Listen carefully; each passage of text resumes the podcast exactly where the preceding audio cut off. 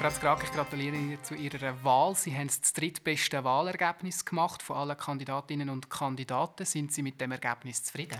Ich bin sehr zufrieden und ich bin sehr, sehr glücklich über das Resultat und ich danke allen Wählerinnen und Wählern ganz, ganz herzlich für das große Vertrauen nach zwölf Jahren. Sehr schön. Jetzt können wir ganz ketzerisch sagen, dass Ihre beiden Parteikollegen von der CVP noch das bessere Resultat gemacht haben. Tut Sie vielleicht das ein bisschen nerven, dass Sie dort nicht oben ausschwingen? Nein. Schauen Sie, Wahlen haben äh, bestimmte Eigenschaften. Ich weiß, äh, dass ich als Justizdirektorin auch anspruchsvolle Geschäfte äh, vertreten ähm, Bei der Justizdirektion haben wir beispielsweise Bauten außerhalb Bauzonen, Bauwesen und so weiter.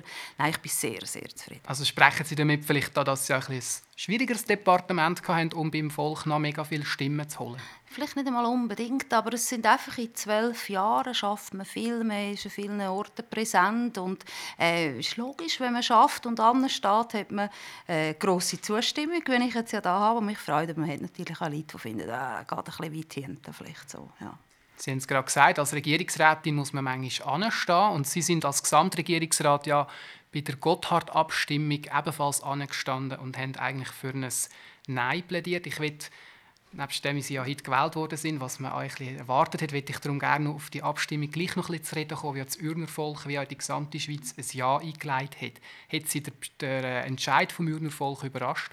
Ja, hat mich überrascht. Ich, ähm ist doch ein grosser Meinungsumschwung, wenn man in der Tendenz schaut von den letzten Jahren, ist immer klar im Nein gewesen. Man hat gemerkt, es hat ein abgenommen. Aber es ist natürlich so, äh, vor im 2011 haben wir eine Standesinitiative gehabt, da hat man aktiv gefordert, der zweite Lehrer ist vielleicht etwas anderes, weder wenn man dann direkt muss sagen ja oder nein.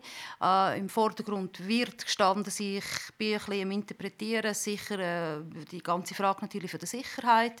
Äh, dann ist mehr präsent gewesen, äh, dermal sicher die ganze Frage von den Verladestationen, von dem Kulturlandverlust, den man geschochen hat. Ähm, was heißt jetzt das für Sie? Sie sind nun mal Regierungsrätin für vier Jahre. Hat das für Ihre Arbeit irgendeine Auswirkung in diesem Bereich?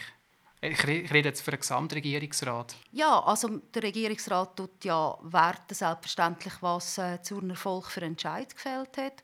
Und jetzt wird es darum gehen, dass man den Entscheid für die Sanierung mit der zweiten Röhre möglichst gut für Uri umsetzen, äh, dass Uri auch von dem wir profitieren.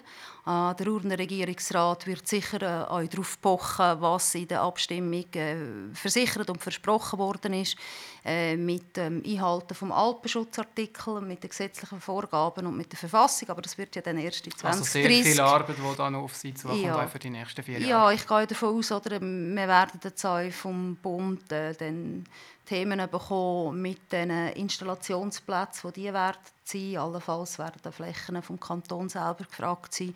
Also wir werden sicher dort mitschaffen. Und wir wissen jetzt, was Zürner Volk will. Gesehen, spannende vier Jahre stehen Ihnen bevor. Nochmal herzliche Gratulation und vielen Dank für das Gespräch. Dankeschön. Merci.